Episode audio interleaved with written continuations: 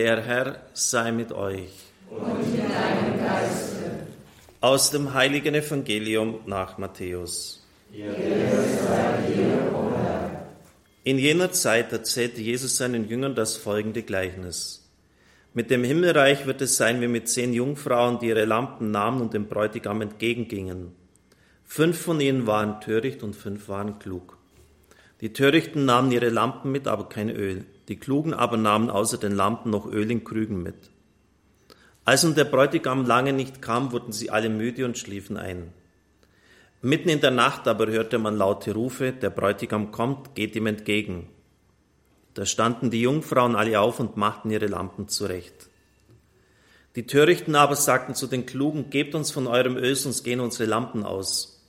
Die Klugen erwiderten ihnen, dann reicht es weder für uns noch für euch. Geht doch zu den Händlern und kauft, was ihr braucht. Während sie noch unterwegs waren, um das Öl zu kaufen, kam der Bräutigam. Die Jungfrauen, die bereit waren, gingen mit ihm in den Hochzeitssaal und die Tür wurde zugeschlossen. Später kamen auch die anderen Jungfrauen und riefen, Herr, Herr, mach uns auf. Er aber antwortete ihnen, Amen, ich sage euch, ich kenne euch nicht. Seid also wachsam, denn ihr wisst weder den Tag noch die Stunde. Evangelium unseres Herrn Jesus Christus. Lob sei dir, Christus.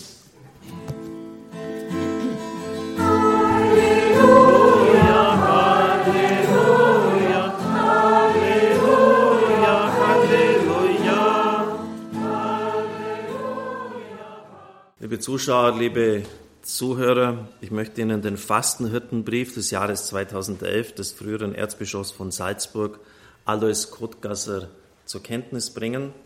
Er geht auf die Heilige Hildegard ein und es ist auch deshalb aktuell, weil der Papst eine Umweltenzyklika Laudato Si herausgebracht hat. Es ist ja offensichtlich, dass aus welchen Gründen auch immer, und das brauchen wir nicht zu diskutieren hier, die Schöpfung aus dem Tritt gekommen ist, immer mehr Wetterextreme. Wir haben jetzt nur das letzte aufzugreifen hier bei uns. Den letzten Sommer hat es jeden Tag durchgeregnet, jetzt dann wieder eine, eine gnadenlose Hitze, also so wie mein Kindheits- und Jugendjahren, dass da mal einfach mal so schön angenehm warm ist, den ganzen Sommer hindurch, das, das habe ich die letzten Jahrzehnte gar nicht mehr erlebt. Auch hier oben im Balderschwang. Die Alten sagen, so schnell, schnell wie der Schnee weggeht, das haben sie noch nie erlebt hier. Also wenn, wenn dann die Saison zu Ende ist. Alois Grotgasser schreibt, eigenartig wie es zugeht, dass einem plötzlich eine Stimme aus der Entfernung anredet, als meine sie mich, als meine sie uns heute ganz persönlich in dieser ganz bestimmten Menschen- und Weltsituation. Die heilige Hildegard von Bingen nannte sich selbst Posaune Gottes. Einige ihrer Gedanken mögen uns zu denken geben. Sie hört in erschütterten Aufschrei der Naturelemente, die sagen, wir können nicht mehr laufen und unsere natürliche Bahn vollenden.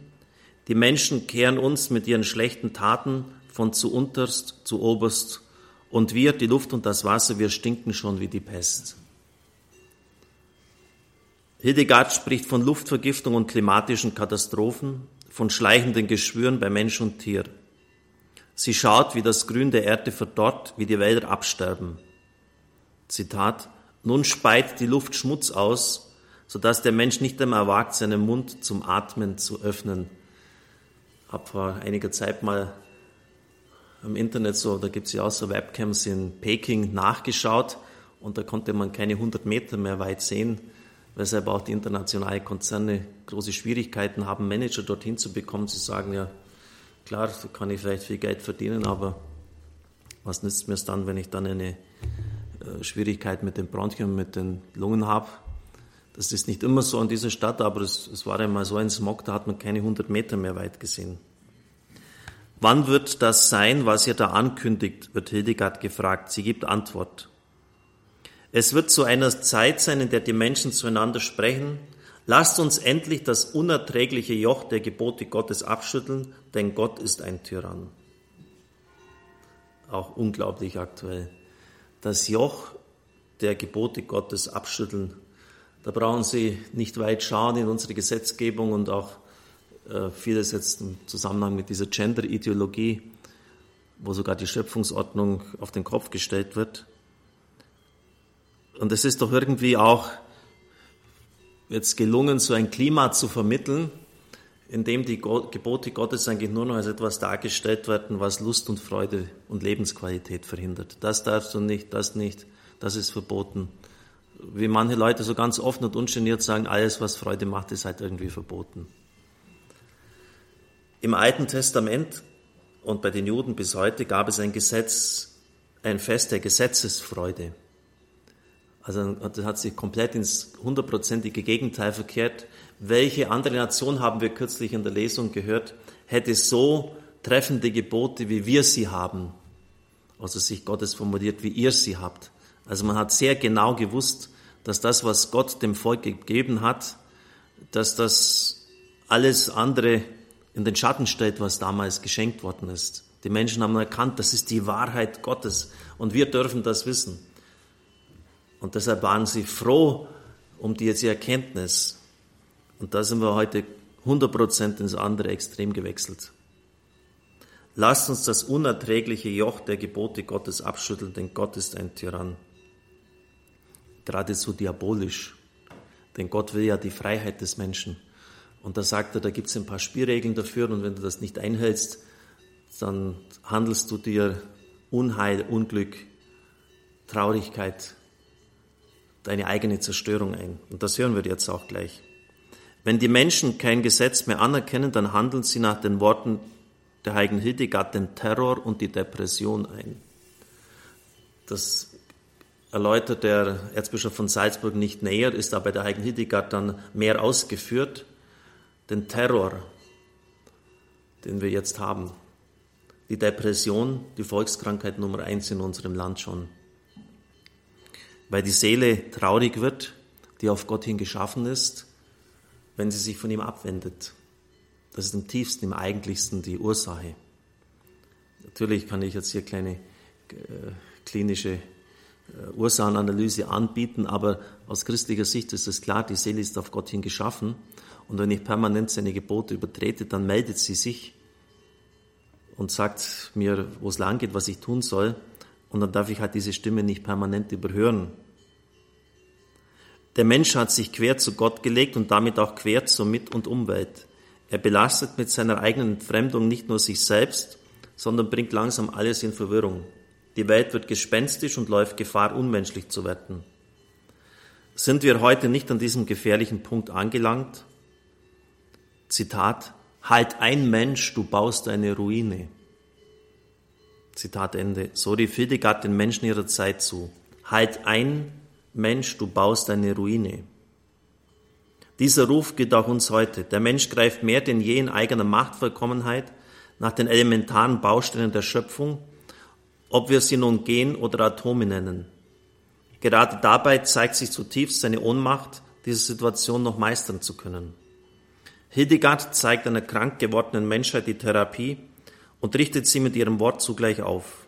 Sie möchte uns bedeuten, wir brauchen nicht in unserer Ohnmacht angesichts der Giganten von Wirtschaft, Wissenschaft, Technik und Politik in Panik oder Resignation zu geraten. Sie zeigt, welche gewaltige Kraft der Mensch besitzt. Obwohl er im Verhältnis zum Weltganzen jämmerlich klein ist an Gestalt, vermag er viel, wenn er sich dem Wirken Gottes öffnet. Wenn er Gott einlässt in diese Welt, indem er sich in Freiheit für das Wahre, Gute und Schöne entscheidet. Die Therapie lautet Umkehr zu Gott. Gott hat einem jeden von uns das Weltnetz, das ist auch ein Begriff, der bei ihr oft vorkommt, also nichts mit Esoterik zu tun, das Weltnetz, das heißt, das Gesamt der Wirklichkeit in die Hand gegeben, zum Aufbau oder zur Zerstörung. Zwar sind wir zunächst selbst in dieses Netz verflochten mit unseren Anlagen, Lebensverhältnissen, Verhängnissen.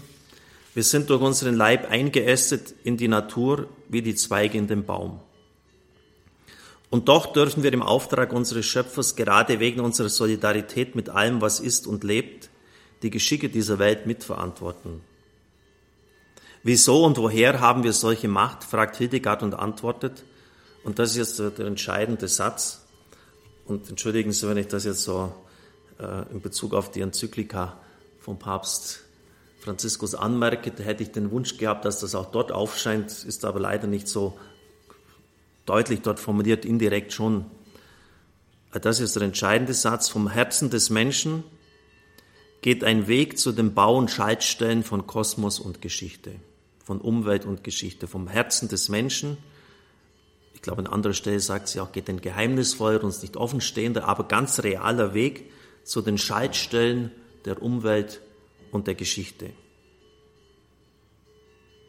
Das heißt, so wie ich denke, wie ich mich verhalte, hat das Einfluss auf das Gesamt, die Umwelt und die Geschichte. Es stimmt, so Erzbischof Grotgasser.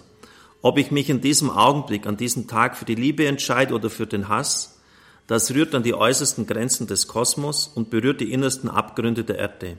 Hildegard sagt, wenn der Mensch sein Herz zu Gott öffnet und es dadurch Licht macht, wird alles grünen, was dürr ist. Korn und Wein wachsen durch diese geheimnisvolle Kraft. Das ist natürlich eine komplett andere Sicht, als wir sie durch die Naturwissenschaft auf die Schöpfung haben. Und weil das vielleicht so anders ist und fast schon peinlich, wird das vielleicht auch verschwiegen, obwohl es eigentlich sehr wichtig wäre, das zu verstehen. Von der Genesis her ist es klar, der Mensch ist die Krone der Schöpfung. Er ist ihr Anwalt. Und was er tut, beeinflusst die ganze Schöpfung. Also es lässt sich durchaus verargumentieren von Genesis 1 her, dass es so ist. Wenn der Mensch sein Herz zu Gott öffnet und es Licht macht, wird alles grünen. Jeder von uns hat also die Fähigkeit, die Welt zum Guten zu verändern, schon durch die kleinste Tat der Liebe, durch jeden guten Gedanken und durch jedes gute Wort. Jeder von uns hat die Fähigkeit, seinen Beitrag zu leisten. Keiner ist so arm, dass er nicht etwas geben könnte, auch nicht der kranke und alte Mensch. Und keiner ist so reich, dass er nicht etwas brauchen würde. Man wird fragen, Zitat, wie kann Gott uns eine solche Weltverantwortung aufladen? Er müsste doch wissen, wie labil wir sind. Jetzt tun wir das Gute und gleich schon tun wir wieder das Böse. Zitat Ende. Welch ein Risiko für Gott, dass er die Weltverantwortung mit uns Menschen teilen will, der dieser Aufgabe scheinbar gar nicht gewachsen ist.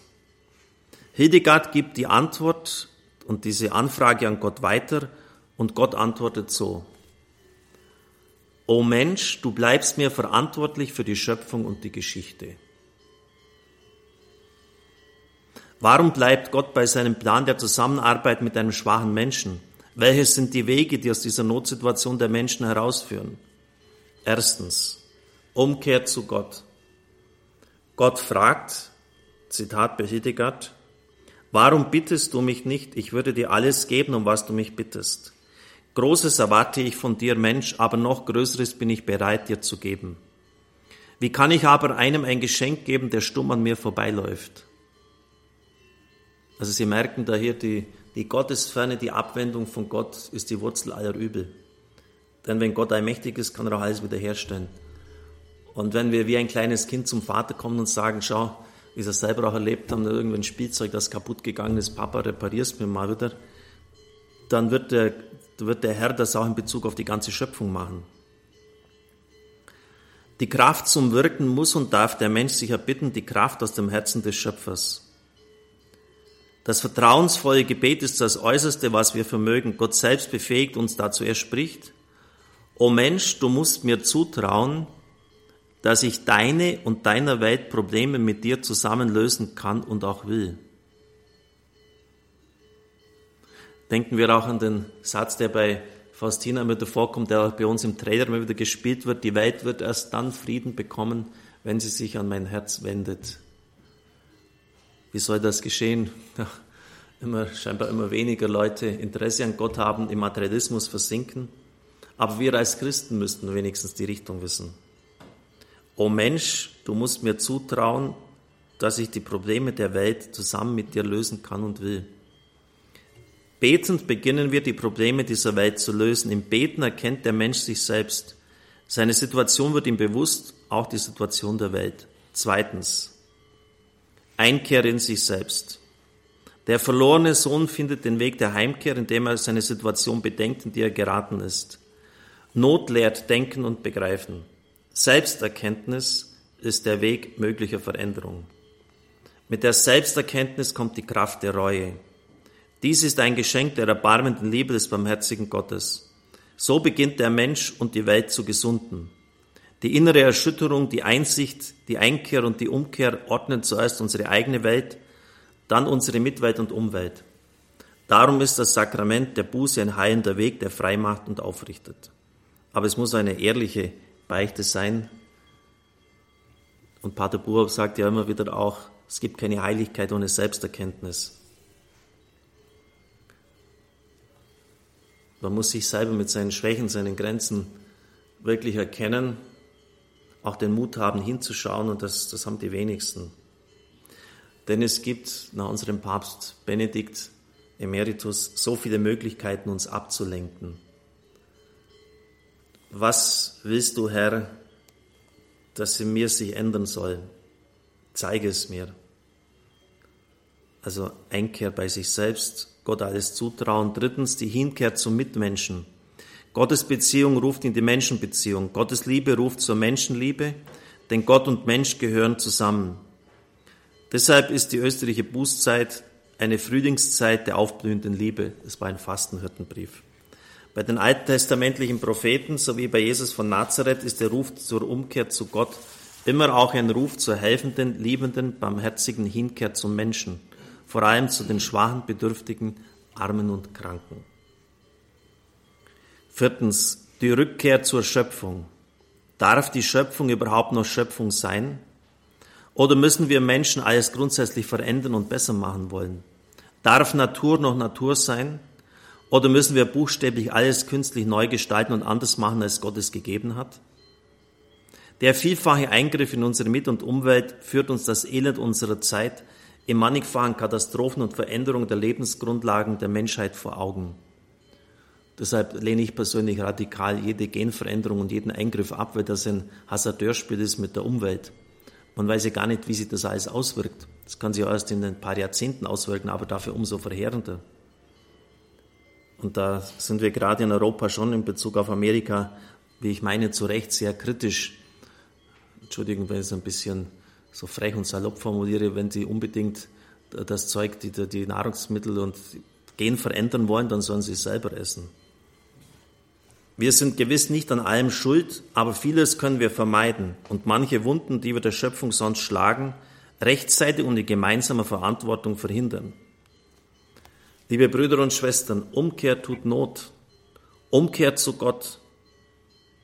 Umkehr bei mir selbst. Hinwendung zum Menschen, Rückkehr zur Schöpfung. Das ist der Weg zur Auferstehung und zum Leben.